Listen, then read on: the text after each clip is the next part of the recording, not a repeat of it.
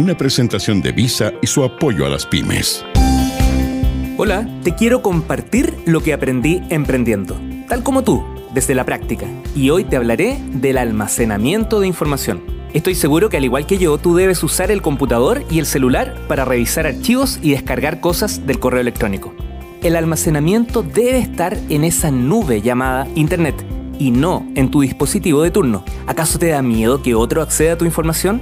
Mira, es más probable perder un celular con documentos importantes a que adivinen tu clave de acceso al sitio donde decidiste subir y guardar la información. Además, es mejor enviar un link para que otro descargue tu presentación de empresa en vez de adjuntar un archivo que pesa varios kilos. Mira, el almacenamiento en Internet no es infinito, tampoco debe ser siempre gratis. Recuerda que hay aplicaciones por menos de un dólar que te ahorran muchos dolores de cabeza y simplifican tu gestión. La digitalización de tu negocio es un proceso que debes vivir y estoy seguro que lo lograrás con éxito. Dale, tú puedes. Soy Leo Meyer, el primero. Y muy pronto nos volvemos a encontrar junto a Visa y otro buen consejo para los emprendedores jugados como tú y yo.